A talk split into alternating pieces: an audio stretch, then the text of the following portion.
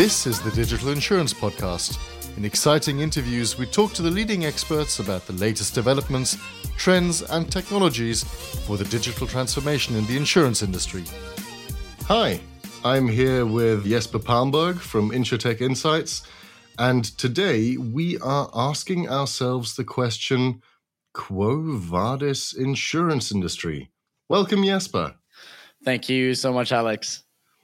Tell me something about the Insurtech Insights and what we can expect this year. We got two conferences coming up this year. We have one in London in March, where we'll expect uh, 5,000 attendees and 400 speakers with a lot of fun and interesting topics on really where the industry is going. So, hopefully, that will be something very extra to look forward. And then, of course, we also have our uh, New York conference uh, in June. Uh, so those are the two one we're coming up now in the beginning of 2023. Is there a particular speaker that you're looking forward to, or any sort of stage slot that you're really excited about? There definitely is. I mean, my very interest within the industry, I'd say, is looking forward and see the new trends and see the new opportunities. And something that interests me personally is the technological advancement. So we're having uh, one keynote speak from Ergo, uh, Mark Klein, that's going to speak about the metaverse. So th- that one I'm really looking forward to. Yeah, I can imagine. So, what sort of goals do you want to accomplish at the Insurtech Insights this year? What should an attendee expect? Hopefully, a conference where the content is really taking shape. We've tried to really address all the different areas of the uh, industry this year, and we've added more stages to fit more panel topics. I think we're up nearing 150 different topics oh, wow. uh, in the industry. So, and for me, I've kind of had like personal goal to really go beyond the very traditional themes and traditional panel topics mm-hmm. and really looking forward and bringing the conference to a place where the community can really discuss the future of the uh, insurance industry in a way that maybe is not done as much previously. So that's my personal goal to really have all aspects of the insurance industry covered during the conference. Very interesting. I personally look forward to it. And uh, speaking about the future of the insurance industry, let's talk a bit about trends. I mean, first of all, what do you think was the main trend in 2022? And what do you think the path is that the insurance industry will take from here? Well, it's a very good question. And I think the beauty of what I am allowed to do now and what I'm doing is just to be on a lot of calls essentially to speak with the experts within the industry and really see what they think about it. And from those conversations, you could really map out that embedded insurance has been the defining word of 2022, mm-hmm. looking at companies. And that has probably been the easiest panel to fill on the conference. Uh, I can imagine. A lot of them are, are really stressing that there's a need to cover the embedded panel topics and everyone want to be a part of it. So it's very fun to see. But yeah, I'd say that has been the word of 2022. What do you think? Yeah, absolutely. Absolutely. I noticed that as well. Everyone talks about embedded insurance and the importance of embedded insurance. I can definitely vouch for that. Yeah. But I mean, speaking about the future, what do you think will be if we look back or if we have this conversation in one year's time and we look back at 2023, what do you think will be the main yeah, the main focus or the main topic? Well, it's certainly a very uh, difficult question to answer to. And uh, probably I'm, I'm going to sit here in one year and realize that what I've said is probably not going to be the fact at all. But um, I really believe somewhere in the evolution of parametrics. Mm-hmm. That's something that I've also seen is something that pops up more and more and more and more parametrics firm that, that comes up. And more products that are leaning towards being reliant on the data and some triggers for it. So I think as we move forward, parametrics can really be a wild card from it because mm-hmm. I, I think it's so it's so much benefits to it that there's really when a defined event occurs the, and the index threshold is met, the, the policy is triggered and the claims process just facilitates and becomes so much more efficient. Uh, it's a key strategic way to get closer to your customers and ensure that they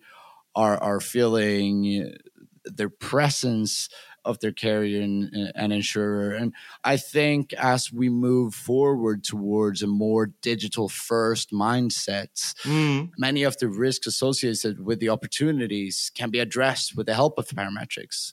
So, for instance, I, I was speaking quite recently with a company recently addressing the risk of downtime.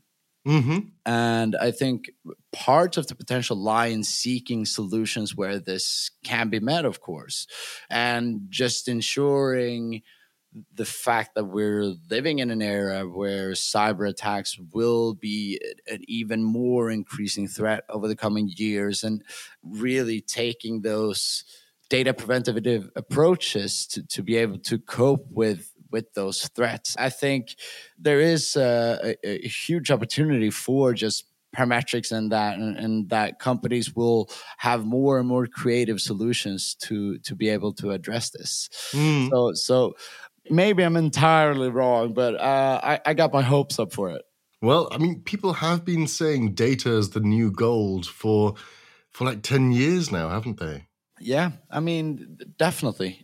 And i think we're only seeing the very start of it as many organizations are very data driven and the decisions that they make is entirely based on data. We see a lot of measurements and, and we're really looking at targets from a data perspective. So everything is so data centered. Mm. so i think it's natural to start develop product that are more data centered and that can have more accurate measurements. Doesn't that bring a lot of risk with it if you've got the wrong data, for example? Yeah, I mean, definitely. Mm. I think just having the wrong data, we, we got to ensure then that we try to get the right data and ensure that the methods of, of getting the right one is really fit.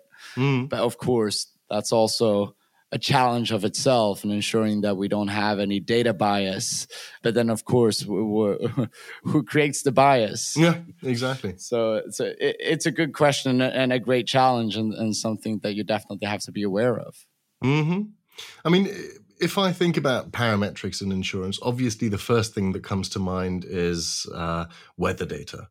Weather yeah. data and things like predicting hurricanes in Florida, for example. Yeah is there any other type of I mean, of course, there must be other type of, of uh, another type of data that can be of value for insurers, or that will have a lot of value for insurers. But can you think of another example? Of course. I mean, one thing that I really think is just increasing and will be more increasing in 2023 is the fact that we're having a very severe climate change that's going on. Mm. And for those things, when we see an increase in floods, we see an increase in, in some natural disasters, parametrics can be of a very big help of it. But I think that's just the tip of the iceberg of what the products can really offer and, and the potential of it, and much more line in how insurtechs are, are being creative with the data and then compiling products from it. So, for instance, mm. like the the downtime product, where where they see, okay, if you have a network issue and you cannot operate on your website for a brief time, or, mm. or maybe you have a wide nation outbreak or whatever, you can very clearly see when it occurred and when it got resolved. And for that, you get a very direct approach in, how how to solve the problem. And and really the pricing gets very transparent in, in that way. So i think it's mostly on being creative with the data that we already have and, and see the different potentials with it really. Mm. and i think as more and more firms are, are scrutinizing this opportunity they see more gaps within the market and will start to form more products in accordingly. Yeah. So I, I think we can see a lot of new interesting products that we haven't seen before or haven't been able to do before. But now with so many firms really transforming their operations to be fully digital and, and especially what we saw with COVID and, and how everyone coped with that, mm. I think is getting more and more easier to have a whole digital ecosystem and sharing data among different firms. But of course, there are many challenges to it as well. Yeah, of course. But I mean, do you think this is, I mean, obviously it is an opportunity for insurtechs to sort of move into that field and conquer that field. But don't you think that's also a risk, let me put it that way, that we will end up all using Google, Meta, and Amazon products because they will just jump into that space and dominate it? yeah, I mean, they're definitely the big players. And I think Meta products, Google products, Amazon products, they're definitely profound players, but it, it's almost rather impossible, I would say, to ensure that you have a monopoly in, in that market. And I, I think as we move forward and, and new areas of the industry is being seen and, and new opportunities arises that these insurtechs will have their products of their own and, and more challenges will, will, come up and go against these big big corporations. But of course we'll probably have them there for a while and, and uh, i think so but it's very interesting to see how what the future will hold. And uh, I was uh, just last night actually. It was quite funny when you know when you when you uh, sit on YouTube really and and of you course. you follow some videos or you, you you start up viewing some puppies, having a nice time, and then just five minutes later you you end up clicking yourself into the very e- easily described video on uh, quantum computing. yeah, of course, of course. And that that was me yesterday. That was me last night, uh, which was very very nice because previously I haven't actually. Uh, been as up to date with Neuralink, uh, so, so one one of the companies that, that Elon Musk has been heavily involved with, and Mm-hmm. I was so fascinated. I don't know. Ha- have you have you seen the the Neuralink? Uh, have you seen that company? Of course, I've seen this this video of uh, I think the the it was a pig, and they could measure yeah. the the brain frequencies of the pig.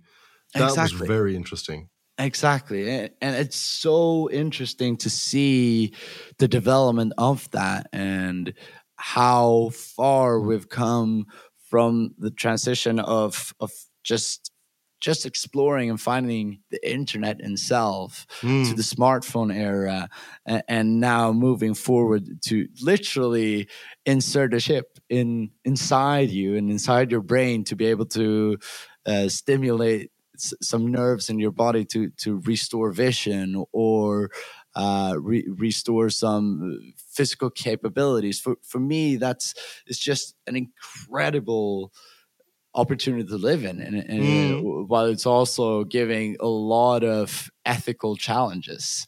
And of course. but does this give the question of when do we stop talking about digital transformation and start talk about virtual transformation? That's a good point. It's it's, it's very interesting to see. And and uh, i mean what what products do you think can can come out out of that? It's it's amazing. Mm. That's also a, a very large opportunity for investors, isn't it? I, I, I can imagine. I mean, as much as for for investors, uh, uh, as big corporate companies, as you creative individuals, to really see the new opportunity and and and be able to have like Neuralink, for instance, mm. that shows the way on, on what's possible, and then being able to really have that as a, some sort of a template to be able to creatively come up with new ideas that either complements or taking heavily inspirations. But for investors in that space i, I think they would be happy whenever a, a, new space really opens up for big innovation and, and new products that if i if i would have been in that position i would definitely be happy for it. Yeah i can imagine. I bet uh, large vc firms already uh, have already got a, an eye on it Yeah, yeah, they must. I guess it's really the one that capitalizes on it the first that that wins, and uh, uh I guess that's as often uh, with most of the opportunities that arises. Mm-hmm. Although actually, at the moment, uh, we can see investment being driven down a lot, can't we? We can. 2023 will, will probably be be a tough year for uh, Series B and Series C funding from from the feedback that I've received on on hopping on the calls with different investors. Mm. Of course, there are some some companies that will be able to do it because of some very good fundraising methods.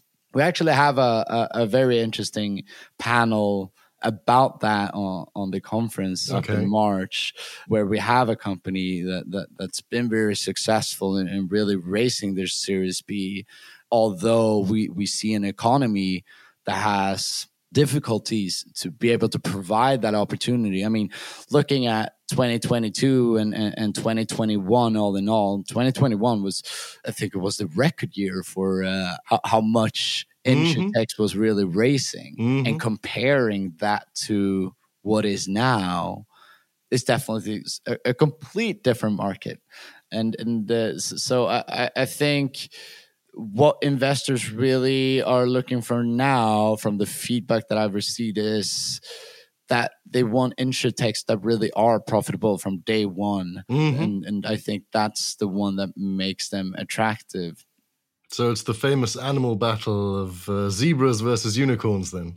Oh yeah, yeah, but, but potentially maybe that gets even even saturated this year. We'll see, but I, I, I think it's during the, the previous period of historic events into insurtechs from investors, a business plan that really shows an ability to to capture significant market shares and, and growth in the short to midterm ha- has been and, and, was the most attractive component. Mm. And with the recent economic downturn, uh, as well as the challenging IPO endeavors of companies such as yeah, Lemonade and, and, Hippo, the the focus has more shifted towards insurtechs who who not only show strong long term prospects, but have the ability to to be very profitable in the short term. Mm. And I, I think that carriers all know as well they're they're looking for technology that will greatly impact internal processes as well as the insurtech space has been quite diluted with some distribution oriented solutions uh, or, or that that's from of the conversations that's been in the US at least so uh, mm. I, I think there's a lot of very interesting factors in, in moving into 2023 and and there's definitely many other factors, and, and I think that the investors are, are, are probably the, the best ones to really answer for it. So what I what I can hear from that is that you're definitely, uh, well, you seem definitely to be a Team Zebra then. well, potentially. I mean, I kind of want to have ideas and, and, realize ideas that that makes the the good benefit for uh, for the overall society, and having the zebras as, as uh, doing the double uh, bottom line and, and instead of being all centered by just making as much money as possible uh, uh, to be able to give benefit to society is probably the race that I'm betting on. Mm. Mainly because I, I think kind of that the, the insurance industry has to take a more preventative approach towards customers and, and their product development. And, and, and I see that – being a zebra and, and taking a more preventative approach and, and really looking after the customer is a very interesting space. I think that mostly if you divide up the insurance industry in, in different segments and, and you really break down the value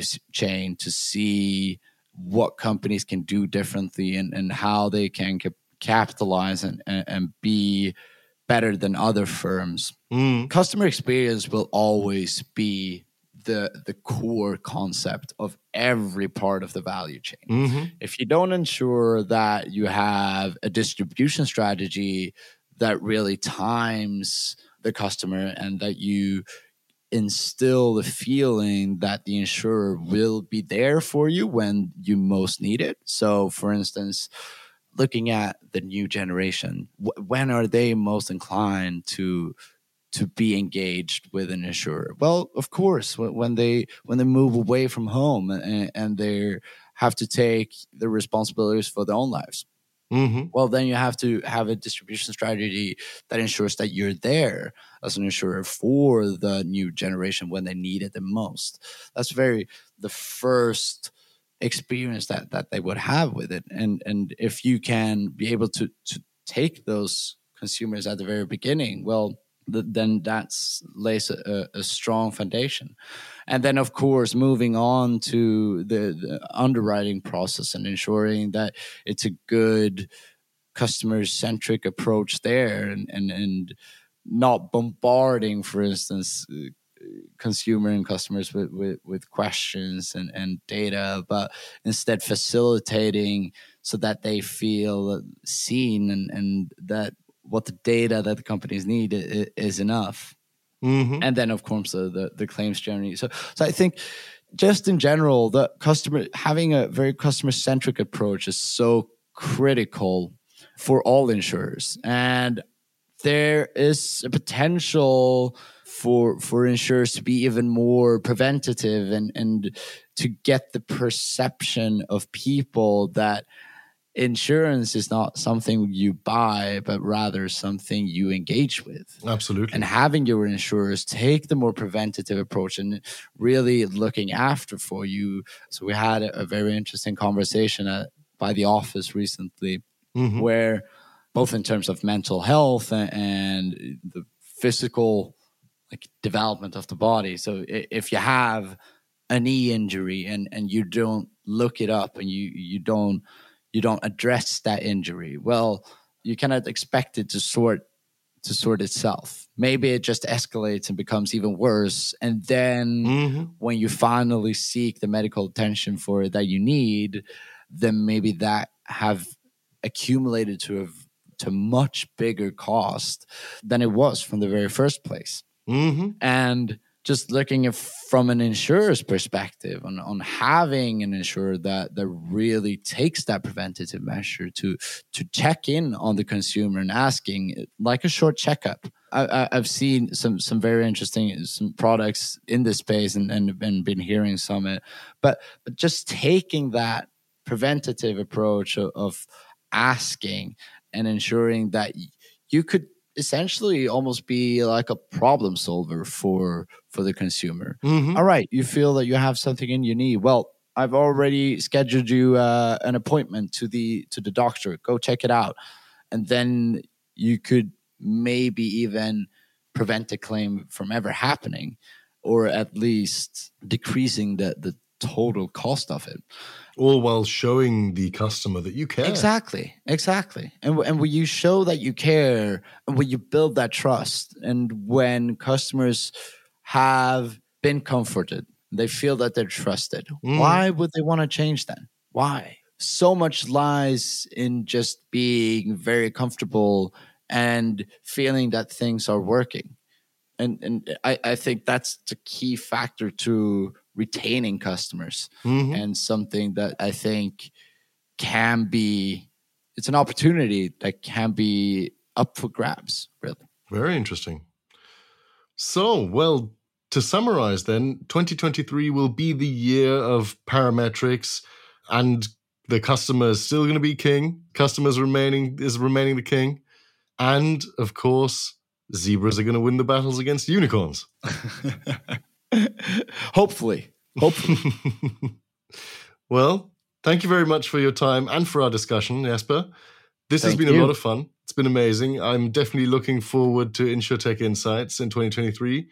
And we should totally do this discussion again. Definitely. It's been a pleasure. Thank you so much, Alex, for this. And uh, I've had so much fun. I've enjoyed it. Me too. Thank you very much. Take care. Thank you. That was another episode of the Digital Insurance Podcast. Be sure to follow us on LinkedIn and leave us a review on Apple, Spotify, and the rest.